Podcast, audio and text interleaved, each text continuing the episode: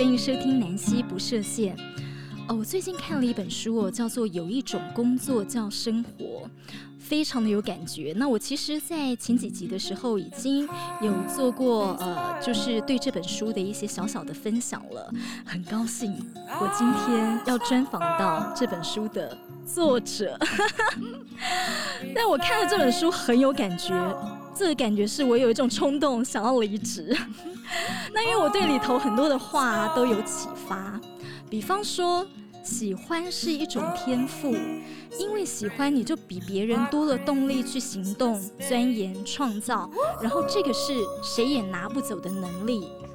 我觉得这个观点很好诶，嗯、就像我之前在玩 Podcast 的时候，其实我本来是一个文字记者，那呃，我我本来就是说完全不会剪接这种机器，只会简单的初剪而已，就是因为我很喜欢 Podcast 声音的传播，后来我就自己去摸索哦，怎么剪接，然后怎么上传，然后申请一个节目。对，所以非常的激励我。那其实里头，呃，书里头呢也有很多的观点是非常的特别哦。所以竟然在我以前啊、我这样会透露年龄，呃，在我过去的工作生涯当中，竟然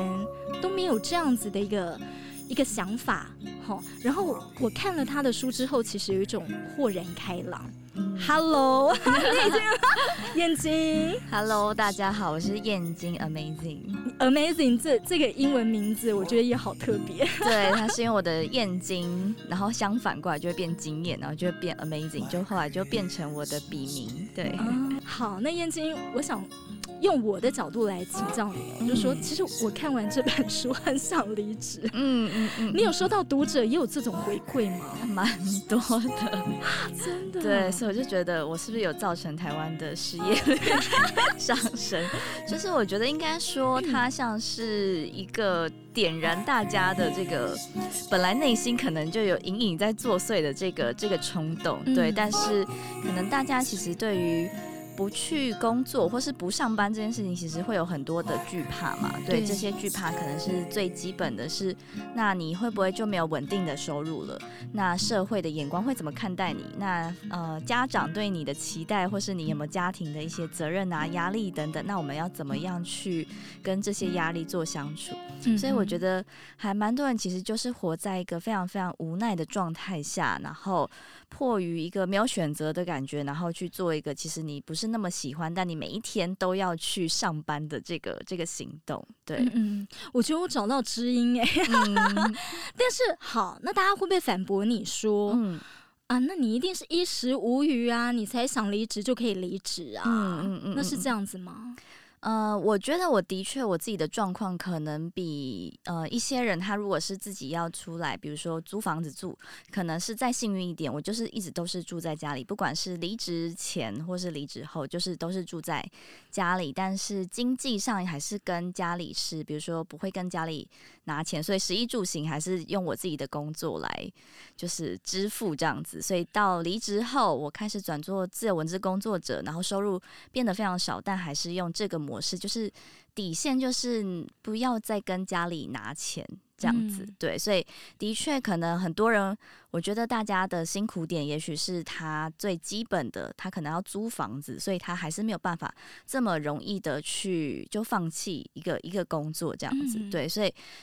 之前有遇过这样的读者来询问，那我觉得就会用另外一个方向去问他说：“那你就是要实际算出来，那你每个月至少需要花费的金额是多少钱？然后去思考，那这些花费它的必要性到底有多少？比如说，我以我自己的例子来说，我其实，在上一份全职工作，月薪大概就是三万出头这样子，那我其实还是花光光哦，很诚实耶你，对，就还。是呃，因为我觉得大家外出工作，你可能就会很容易外食。嗯，然后那时候我可能工作的压力，或是我没有那么投入在那份工作里面，嗯，我就会很想用花钱这件事情来买回我的快乐，或是觉得我的人生有主控权，或者是我们很常会觉得。啊，我今天已经工作这么辛苦，我就是要犒赏一下自己嘛。对对，很常这句话出来，所以你你辛辛苦赚到的钱，然后但是你又立刻就把它花掉了。所以我后来就回过头来想，这个循环到底是什么意思啊？就是我没有做我喜欢的事情，所以让我的心里不快乐。那我再拿钱去买这些快乐，但钱花掉之后，我又需要去做更多不喜欢的事情，把这个钱又赚回来。所以我就感觉到好像其实有一点点怪怪的，这个循环好像不是很健康，所以才会去重新想说那。能不能我先短暂的暂停一下？那暂停之后要做什么？我其实也不知道。所以，所以那时候我自己说，我自己是一个裸辞的状态，就是没有下一步规划，但就是心里的一个直觉是，我必须要暂停下来，我才能看后面到底有什么，而不是一直每一天持续的被日常的琐事所追赶。那永远我们没有机会停下来去想，那我心里真正的声音到底是什么？嗯。那你那个时候其实已经有一点存款了吗？嗯，其实也没有很多，就是大概才十万块左右吧，就是非常非常少。但是，呃，我就有说我我是住在家里嘛，嗯，所以我后来那一阵子就是用十万块活了一整一整年。对，因为我隔年有去报税，就是那一年的收入大概就只有十一万左右，所以就等于说我用这么少存款还是可以存活下来，嗯，是因为我就开始比如说自己去。买菜自己煮，所以就减少很多的外食，然后交通也省下来了。嗯、因为我后来就开始转做自由文字工作嘛，就在家里做接案，所以就不再需要有交通，然后也不用置装，对，因为就在家里就穿着睡衣这样子。所以我觉得就其实会发现说，哎，我其实用这样子少少的收入，我也可以活得很好，嗯、而且心里的快乐比以前再再更多。所以我就记得我隔年报税，就发现哎、那一年只有 赚十一万，就觉得一点点傻眼，同时也一点点惊喜，就想说，哎、欸，原来我用这么少的收入，其实我也可以活得很好，而且那个心理的自由，我觉得是比以前在上班的时候要高出非常非常多的。那个快乐跟富足，我觉得是以前在工作的时候的状态比不上的。所以虽然金钱物质上的收入跟享受它变少了。但我觉得我是时间上的大富翁，对，就是哎、欸，我觉得我可以自由分配自己的时间这件事事情，让我的生命获得很多很丰盛的感觉。嗯嗯，所以你后来呃做自由的文字工作者多久了？呃，一直到现在大概四年多的时间。嗯，哇，很羡慕，因为我看你书上讲说，其实你有时候还可以配合你朋友的休假时间，那、嗯、他们想要跟你约啊餐叙啊什么，你是比较可以配合他们，因为你不像朝九晚五的上班族。对，所以这也是我觉得，好像这个社会其实应该。如果有一定比例的人，大家是可以空出来，不管那个空是你的时间，或是你的空间，或是金钱等等的那个有余裕的部分，这个社会好像就不会这么的拥挤或是打架。所以就是在我跟我朋友，可能比如说大家要约一个行程，我都会说哦，就是以你们的下班后可以安排的时间为主，反正我是。都可以的这样子，对，所以我就会觉得，因为我以前上班可能跟朋友约，然后我就会很常因为加班就被 delay 到，就要一直跟他说，哎，不好意思，你再等我一下下，还是都会觉得心里觉得很不好意思。然后下班时间路上车子又很塞，所以就会觉得好像是一个很很拥挤、很急促的一个状态。但后来在离职后，比如说我可能看电影，我就变成我平日去看，其实电影院的那个空间就是更加舒适的。那我觉得它也是反映到你的人生选择上。你如果不是去挤大家都想要去挤的那个呃功成名就啊、赚大钱发大财的那一条很挤的路的时候，你反而去旁边，我可能想要就是好，我可以不用有这么这么多的金钱，或是得到这么多人对于我的成功的那种赞叹吗？对，我可能不太。觉得那个东西并不会让我真正快乐，也许我要的只是我可以在一个下午去公园散步，嗯、所以那个心里的余裕空出来之后，我觉得整个人生的余裕就会让我觉得，哎，其实比以前放松非常非常的多。嗯，你的人生方向跟呃，就是说这想法，你怎么可以这么的明确？而且你那个时候才二十几岁吧？嗯，大概二十六七岁时候离职的。嗯。天呐，你你完全你完全不受人家人生胜利组这些定义去控制，哎哎，不是，其实以前也是有，就是我觉得，呃，刚出社会，你在职场上，你其实就会。很想要朝那个光鲜亮丽的的路上去走嘛。你看的哎，闪闪发光的大人，然后在职场上拼搏，或是会想象哎，脚踩着高跟鞋啊走来走去，觉得哇好帅哦的那个样子，或是会觉得我一定要当上一个一个主管级等等，然后要至少赚到蛮多的钱。以前其实对自己的职场的期望也是这样子的，可是我觉得后来进到职场后，你就会慢慢发现。那个东西需要付出的代价到底是什么？比如说，你就会看到很多功成名就的人，他可能是他付出了非常高的工作时间，然后他承受非常大的心理压力，那他牺牲了跟家人或是朋友的相聚的时光，然后或是他的身体健康，他可能是比较没有在把时间放在照顾自己的身体需求这一块，所以他可能。背后其实要付出非常多的代价，是我们在光鲜亮丽的外表下没有办法看到的。但后来当我发现了这件事情之后，然后也是我自己在工作的最后半年，我自己身体也出了蛮大的状况，比如说一直感冒啊，嗯、然后脖子就落枕半年等等，就是对，所以就觉得说。我们真的需要把自己的全部都投到工作里面去，换一个功成名就嘛？嗯、所以我就问我自己，嗯、那这样子我会真的开心吗？我后来就发现，我内心声音就是我不会真正的开心，那只是别人会看起来觉得我很好。然后我可能会觉得，哎，蛮虚荣的，哎，大家觉得我很棒啊。可是，那你回到你内心，问自己，我真的觉得快乐吗？这是我要的自由吗？所以我后来知道了内心的答案好像是 no 的时候，我就觉得我应该要以自己真正的感受为主，而不是他人的眼光跟定义。因为每一天活在我自己这个生命里的人是我啊。对对，就是当下此刻能够感受到，就是我别人。他跟我再亲近，他都没有办法替我去承受这个感受，嗯、所以我一定要很诚实的面对我真实的内心的感受。嗯，你你你你怎么可以想法这么的清楚？然后就说有没有一个名师？我说，比方说一个呃，我的名师是呃明白的明，嗯，就说对一个智者在你身边，就常常会跟你讨论这些，会引导你。哎，你自己想出来的。我觉得我是一个很喜欢跟内在对话的人，对，就是。所以常常他其实也是一个很纠结的状态啦，就是对于自己出现的一个想法或是感受，我会自己一直去问自己说，诶，这个到底是什么？然后跟自己一直一直讨论，一直跟自己开会的那种那种感觉。对，所以呃，我当然在一路上我遇到了蛮多会在不同阶段去协助我的老师或者是贵人，但我没有一个就是一直都是就是怎么说，就是。不是陪在你身边成长，然后一直告诉你。对对对对，我觉得呃，每个人其实应该都有那个内在的智慧，只是我们长大的过程，我们一直去压抑自己的声音。嗯、对，所以我觉得我自己比较不一样的是，我真的很诚实的面对我自己内心的感受。嗯、对，比如说我伤心脆弱的时候，嗯、可能以前的我其实会假装自己没有这么不好，但是。嗯就像书里提到的，我其实是在二十五岁的时候经历了一场失恋，嗯、然后那个失恋就是一个关键的大转换，让我开始发现哦，其实我在我的原生家庭的经验里是受伤的，我一直在情人的身上找我父亲的缺席的影子，嗯、这件事情，对。对，所以就是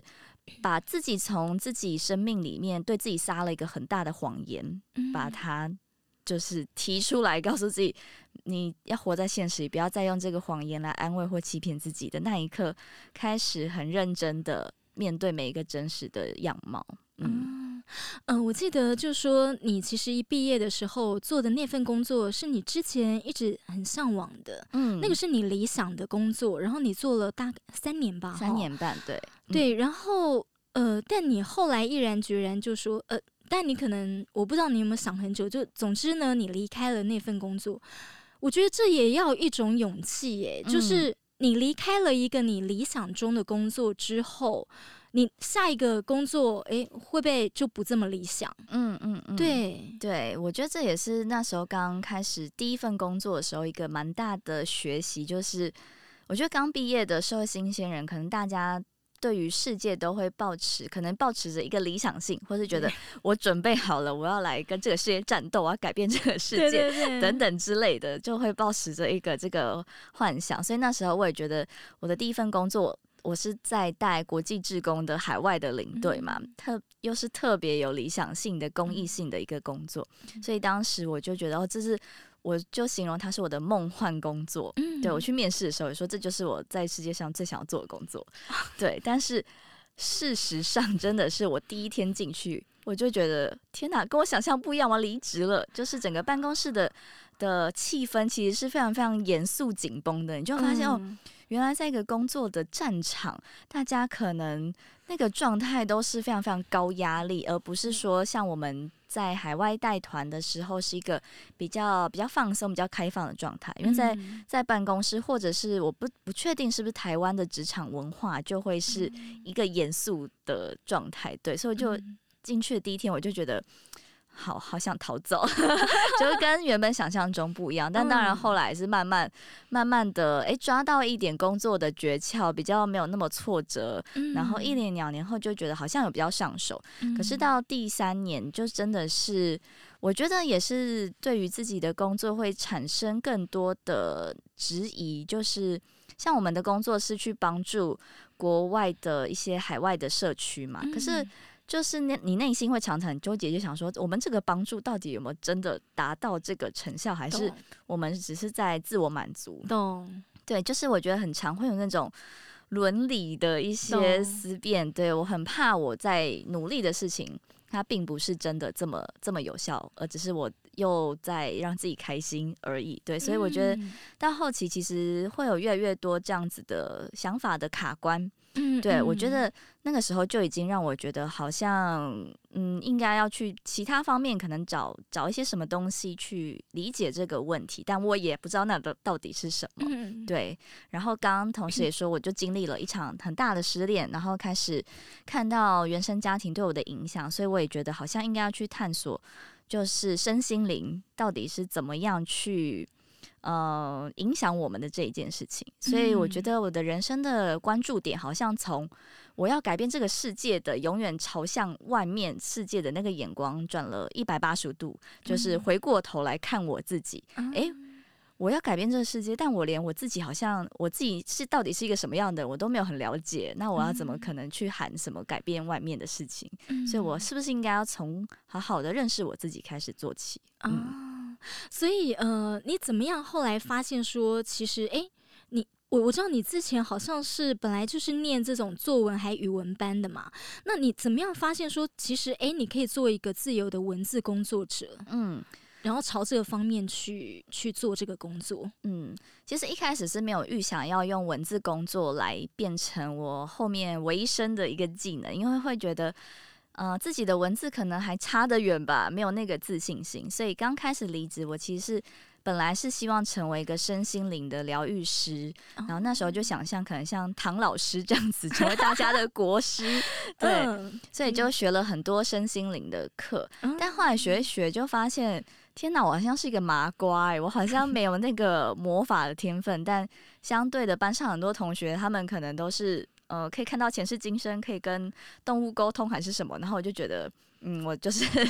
一个非常非常普通的人。但我也在过程中就开始慢慢的去写我自己的故事，然后投稿到女人迷这个平台。嗯，那所以那个就是一个蛮关键的转变的时机点，就是我投到这个平台上讲我自己的呃疗愈故事后，开始获得蛮多读者的回应。嗯，所以就让我发现。诶，其实如果我真的想要带给他人一些疗愈的话，我不一定真的要会一些身心灵的工具。嗯，对，我其实也许就是好好的疗我自己的伤，然后把这个过程分享出来，它就可能就是我自己拥有的那个疗愈魔法了。嗯，对，所以才后来慢慢发现，诶，好，文字其实。可能相对来说是我比较擅长的，那我就更努力的写。那开始后来有慢慢更多人看见，就有更多的专栏的邀请进来，或者是甚至请我写影评啊、书评等等，开始接到不同的工作机会。所以也是误打误撞，而不是说我一开始就锁定了我要成为文字工作者，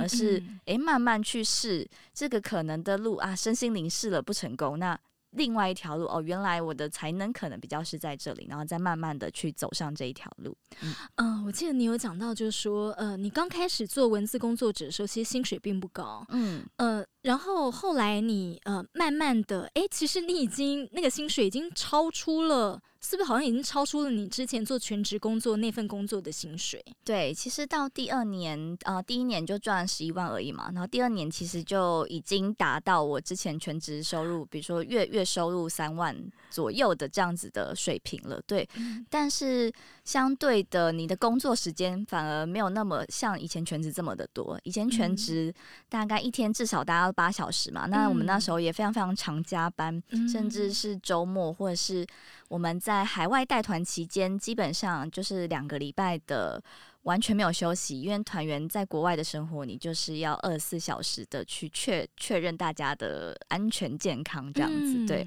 所以上一份工作的工时是非常非常非常长的，那很长也是跟大部分人一样，就下班后。你基本上只有力气就是吃饭，有时候根本没有力气洗澡，你就躺上床，然后再准备隔一天又重复同样的工作。你根本人生只有工作诶。对啊，但后来到做文字工作后，我可能就会变成，比如说我一天可能就写一篇文章，我可能就花两到三个小时写一篇文章，我那天的工作就就结束了。对，我就可以自己去去安排，但是相对的，他的单位可以呃拿到的报酬。酬是比全职工作还要再高的，嗯、对，所以我就发现说这件事情还蛮神奇的，嗯、对，就是当你全职工作的时候，你需要投入非常非常多的时间。我觉得可能是因为，可能在雇主的思维一定是，哎，我付了你一笔固定的费用，那我当然是让你。花越长时间工作，我对我老板来来说是越划算的一件事情，这、嗯、是可以想象的。嗯、可是当你接案的时候，我跟就是合作厂商的契约就是，好，你就是几。呃，什么时间要拿到这篇文章？那剩下的时间就是我自己规划。嗯、我可以花很长时间来慢慢做这件事情，或是我可以用我自己高效率的方式完成。但是，嗯、呃，合作厂商就是不会去看你的时间怎么样嘛，所以它变成是这个工作的品质状态跟投注的时间都是掌握在你手上。那你交出去的成果，只要是可以的，那就没有问题。嗯，哎、真的好好棒，好好鼓励人。你怎么可以这么勇敢？就是说，像你刚才去讲到，哇，你之前的薪水怎么样？你你这么勇敢的这个透露 你实际的薪水，然后你之前还透露在直接让大家看到嘛，嗯、对不对？在你的脸书还是什么上面？对，呃，这个对你来讲都无所谓。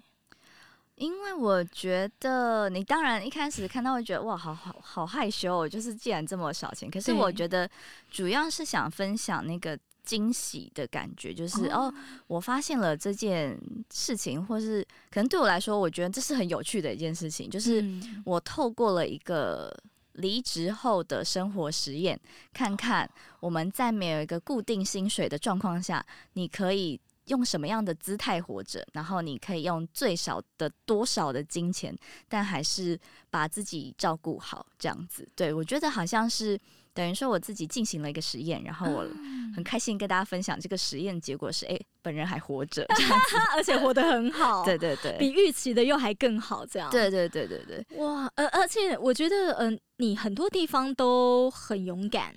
对，就说呃，你你很勇敢的去分享这些，你也很勇敢的告诉大家你失业了，嗯，这件事情呃，我跟你坦白哦，嗯，如果是我的话，我一定会先踩好，嗯，你知道脚踏两 没有到脚踏两条船，找好下一个，先找好下一个，对对，而且先默默的哦，嗯、默默找好下一个，诶，非常确定了，好，到值日是什么时间？嗯。然后我这边我才敢告诉对方，因为因为好像一直没有安全感啦，嗯、这透露我自己的没安全感。嗯嗯，对，你怎么可以这么勇敢？我觉得那个过程其实就是我一样也会没有安全感，所以像当时候，呃，我的薪水、我的存款其实其实不多嘛，然后每个月可能两三个月你才会有一次的案子，所以我就。那个感觉状态，就是我每次那个钱出去啊，我就感觉我好像是一个。在这个房间里的一个人，然后钱一直出去，那个墙两边的墙壁就一直夹进来，我就觉得哦，好像随着我的存款水位的下降，然后我快要被夹死了，这种很压迫、很紧迫的感觉，所以也会有没有那个安全感。可是我觉得就是去提高这个跟这个不安全感相处的耐力。对，可能以前是我们只要啊，一没有这个安全感，我就立刻想说，好不行，我不要，我不要再撑了，我要立刻去找一个工作，把我自己塞进去。我当中其实也有这样的想法，可是我再多问我自己一句，就是，可是这样你真的会比较快乐吗？你真的觉得现在你做了这个选择，是会让你能够超越你的不安全感，还是你只是就屈服于这个不安全感？而做了这个选择，所以我就会去想象那个心理状态是怎么样。但我想要的是自由，我不要再被任何东西所捆绑。叫你放在框框说，那你只能这样，你不这样的话，你就会就会死，还是或是活得很惨什么之类的。嗯、对，我觉得那样的心灵状态实在是太不快乐了。嗯、对，所以一样会有那个不安全感，但我就是多让自己去意识到，好，没关系，我慢慢的想办法跟这个安全感在一起，然后持续的把我眼前我所接到的文章所写好，嗯、那。看他会不会持续的去转动下一个新的机会进来。嗯，OK，好，我就我还有一个请教，就是说，如果现在其实他本身就已经一直在想要离职，嗯、你想要或者转职这件事情，嗯，呃，但但是你是很有勇气啦，你是直接离职，你根本。已经没有工作了，嗯、好，但如果一直很想逃脱掉现在他现在这份工作，他已经快受不了了。这样子的人，你有没有什么方法可以建议他是？呃，先要去好好的思考哪些事情啊、嗯呃？你还是要有一些理性，因为不然你完全没工作，不能生活了。有没有什么建议？呃，我在书中就提到，我觉得如果想要转职的人可以去做的五件事情。嗯，然后我觉得第一个可能我们聊最实际的就是，好，你现在的存款有多少？那这个就是因每个人而异嘛，每个人的安全水位都不一样。嗯，所以像我那时候觉得十万块，我猜我可能可以活到半年左右。好，那我就觉得我应该还可以就离职。但是可能有些人他的。你的基本生活开销可能要比较高，那你就要自己去调配那个那个水位高低。有些人是超低，就是他会觉得呃五万块就可以，那就不太一样。嗯、所以第一个是你的存粮，让你可以接下来打多久的仗，我觉得还蛮蛮重要的。对，所以如果你已经有规划，那你可能接下来就是去做一个存款的计划，对，或者是想办法先去开源，让自己有足够的安心感，可以在接下来再。转职或者是在寻找下一个目标的过程里，可以比较安心，至少不用为钱烦恼。嗯、因为我觉得为钱烦恼常常会让人做出很不理智的 选择。嗯、对，所以是第一个很实际的。那我觉得第二个是，也许是跟家人的沟通吧。啊、对，因为其实蛮多，我觉得蛮多人现在工作压力其实是来自于家人的期待，嗯、或者是家人会觉得你明明就有一份做的还蛮好的工作，那你为什么要放弃？可是。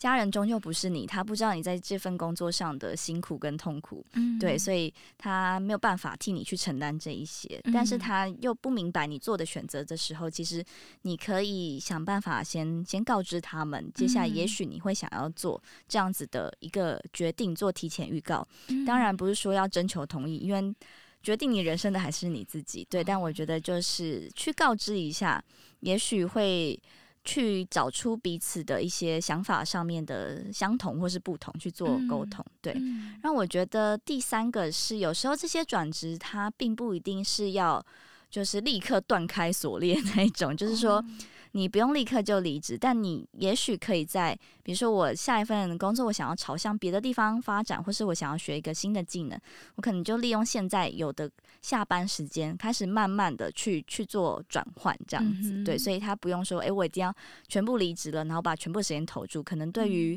一些真的很需要安全感的伙伴来说，这样子是太冒险的决定，所以我觉得可以是分阶段过渡过去的，嗯，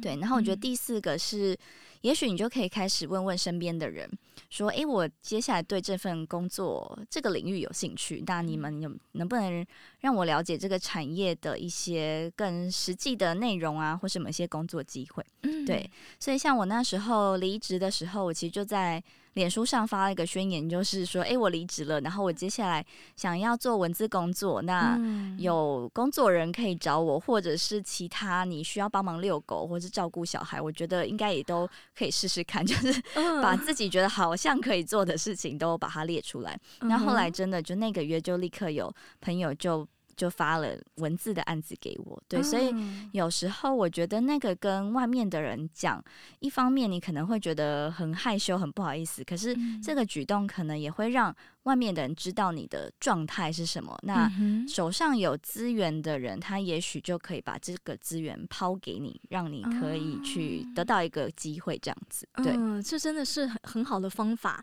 呃，其实呃，我在看燕京的书啊，你里头。我相信大家看了也会很有共鸣啦，对，几乎每一篇我都很有感觉，嗯、我在上面都 有做一些笔记，嗯，对，那呃，这